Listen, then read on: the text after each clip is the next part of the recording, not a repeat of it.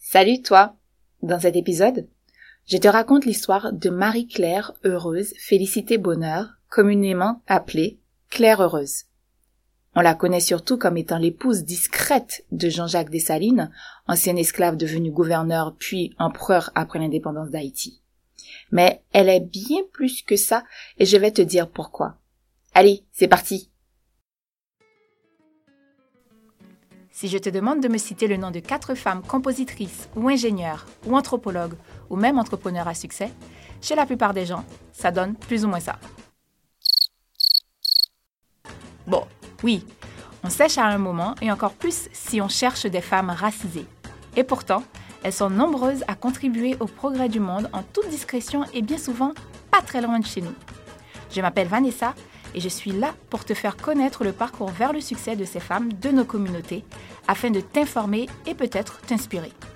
Avec plus de 8 milliards de personnes sur Terre, dont plus de 50% de femmes, il existe une multiplicité d'histoires et d'expériences qui valent la peine d'être entendues. Je vais donc t'en raconter quelques-unes et je suis persuadée que tu arriveras à t'identifier à une ou plusieurs de ces femmes. Allez, viens écouter leurs histoires. Je suis née à Léogane en 1748, au sud d'Haïti, qui s'appelle en ce temps-là Saint-Domingue, une des principales colonies françaises. Je m'appelle Marie-Claire Heureuse Félicité Bonheur. Avec un nom comme le mien, j'étais vouée d'avance à un destin hors du commun, me diras-tu. Je suis la fille de Marie-Sainte Loblo et de Guillaume Bonheur. Je suis éduquée par ma tante Élise Loblo, sœur de ma mère, qui travaille comme gouvernante de l'ordre religieux de Saint-Dominique. Tu te doutes bien que j'ai été élevée dans un environnement très religieux et de recueillement. Je sais lire et écrire, un atout et un privilège dans cette colonie esclavagiste.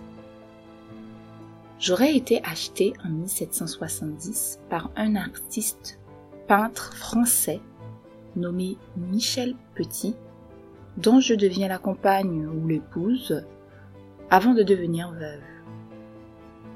Devenu libre, je prends pour époux après quelques cinq années Pierre l'Unique, un maître charron, un genre de mécanicien, libre lui aussi, responsable des ateliers de l'habitation des frères de Saint-Jean de Dieu, une congrégation religieuse. En dehors de mon ménage, je consacre mon temps à enseigner la lecture et l'écriture et à soigner par les plantes.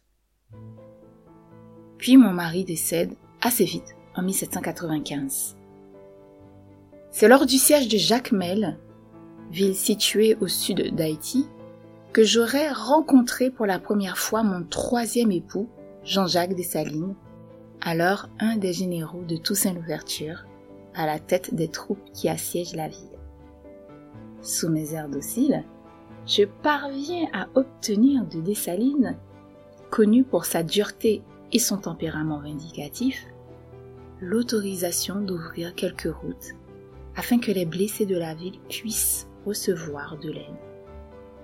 Et oui, pas eu besoin d'user de la force physique.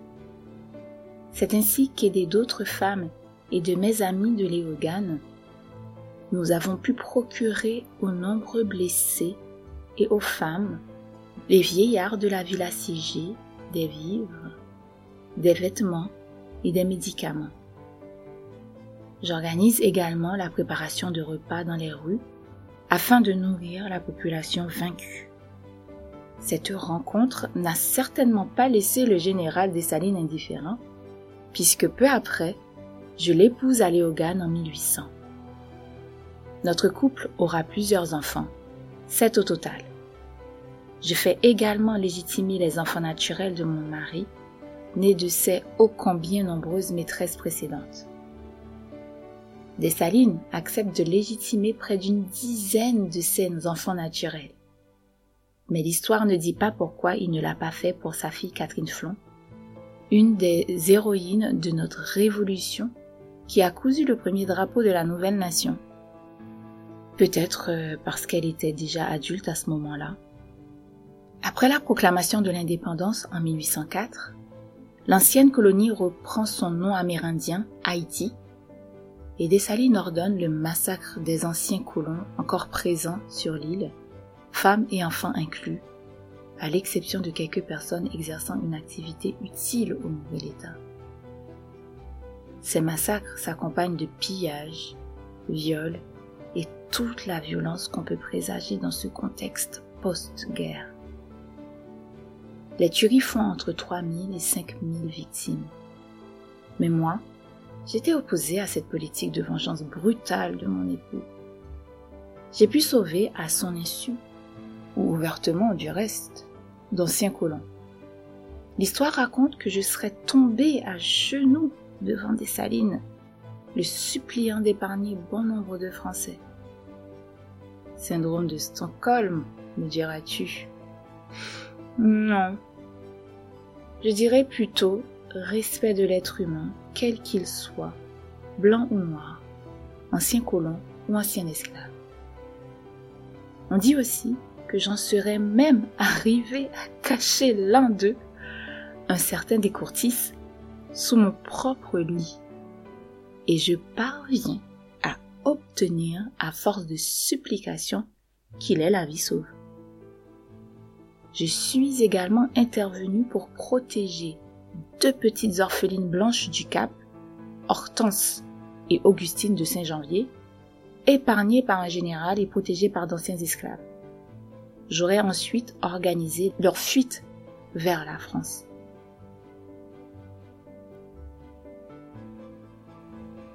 Nommé général à vie de la République d'Haïti, mon époux se proclame empereur sous le titre de Jacques Ier. Le 8 octobre 1804, je suis couronnée impératrice félicitée d'Haïti aux côtés de mon mari. Je continue quand même de prodiguer des soins aux malades et aux prisonniers. Je forme les nouveaux libres à la lecture et l'écriture et je m'occupe de ma famille ainsi que de mes dizaines d'enfants d'adoption. Ben, que voulez-vous? La guerre laisse derrière elle de nombreux orphelins ainsi que des corps et des cœurs à guérir. J'aurais également participé à la rédaction de la Constitution impériale notamment les sections dédiées à la protection de l'enfance. Mon règne s'étendra jusqu'à l'assassinat de Jean-Jacques au Pont Rouge le 17 octobre 1806, à la suite d'une embuscade organisée par ses plus proches officiers, dont Alexandre Pétion, Jean-Pierre Boyer, André Rigaud, Bruno Blanchet Étienne Gérin, entre autres, et Henri Christophe, qui était à la tête de l'insurrection dans le nord du pays. Après le meurtre, on dit que je me serais empressé de distribuer des sommes d'argent issues de mes deniers encore disponibles à des personnes modestes, et j'aurais incité les fidèles de Dessalines à fuir les représailles attendues dans la capitale impériale. Mon empereur de mari éliminé, ses biens confisqués, je me retrouve sans ressources et aussi sans grande protection contre les rapaces qui ont l'audace de me faire la charité après avoir fait couler son sang. Je pense à l'invitation d'Henri Christophe à m'installer dans le Nord. Je refuse bien évidemment des fidèles de l'empereur sollicitent mon appui pour attaquer et juger les assassins de mon époux. Mais à quoi bon? Dans la même veine, je refuse des propositions de mariage fort impudentes, à mon sens. Je me retire donc à Saint-Marc, dans le centre du pays, et mène une vie d'indigence. En 1843, le pouvoir en place consent à me verser une pension annuelle de 1200 gourdes, la monnaie haïtienne. En 1856, César Dessalines, le fils de mon défunt mari, est arrêté et exécuté sous le règne de l'empereur Faustin Ier, un autre empereur d'Haïti. Doté d'un aplomb indécent, ce même bougre de Faustin a la bonne idée de venir me présenter ses hommages, plus de 30 ans après l'assassinat de mon mari, un des pères de la patrie, je signale. Je refuse catégoriquement de recevoir cet individu. Plus tard, en 1857, il ne trouve pas mieux que de faire voter l'augmentation de ma pension, qui passe à 300 gourdes par mois, montrant sa volonté de m'amadouer et faire oublier l'exécution ignoble du petit-fils de mon défunt époux. Une somme plutôt coquette, l'époque, à laquelle j'ai refusé catégoriquement de toucher, en dépit de mes besoins plus que criants.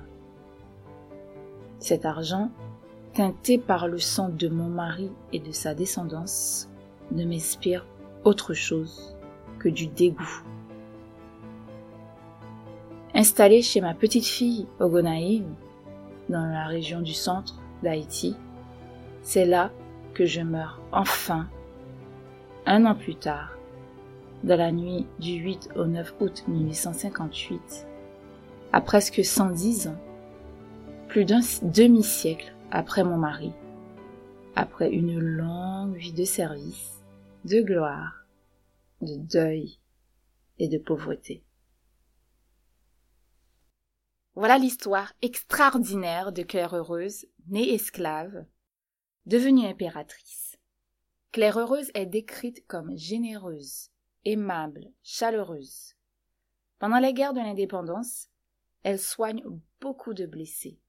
À ce titre, elle est la première infirmière de l'histoire d'Haïti et l'une des premières connues de l'histoire moderne, bien avant Florence Nightingale, reconnue comme pionnière des soins infirmiers au XIXe siècle. Par sa bienveillance et sa compassion, elle est venue en aide aux miséreux et s'intéresse au sort des prisonniers après la guerre.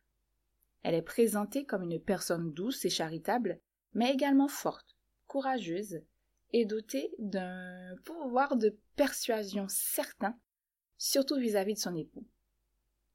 Même rendue au sommet du pouvoir, elle est appréciée pour, je cite, son humeur, sa douceur, sa charité active, sa force de volonté par le bien et son, élégante simplicité de mœurs. Je terminerai ce portrait de Claire Heureuse par cet extrait issu de l'ouvrage Mémoire de femme de Jasmine Claude Narcisse. Est-ce à mettre sur le compte d'une éducation fortement pétrie de préceptes bibliques ou bien d'une disposition d'âme toute exceptionnelle? Cette femme dont rien ne laisse présager une destinée d'impératrice, ne laisserait très tôt de faire montre, vis-à-vis de qui la sollicite, d'une générosité et d'une disposition à secourir, confinant tout bonnement à la sainteté, et ce, fait remarquable dans un contexte meurtri de préjugés raciaux et des haines les plus larvées, sans discrimination de couleur, ni d'aucune sorte. Tu es arrivé à la fin de cet épisode. Bravo et merci pour ton écoute. J'espère que ce parcours de femme, à défaut de t'inspirer, t'aura été instructif. Tu l'auras compris, ce podcast est un moyen de mettre en lumière les femmes et leur cheminement vers la réussite afin de diversifier nos modèles et que toi, comme moi, on arrive enfin à nommer au moins quatre femmes référentes dans n'importe quel domaine d'activité sans se creuser les méninges ou aller sur Internet. Alors, soutiens-nous les femmes en t'abonnant, en partageant cet épisode, en le likant ou en le commentant. Moi, je te retrouve avec plaisir dans un prochain épisode de Nous les femmes.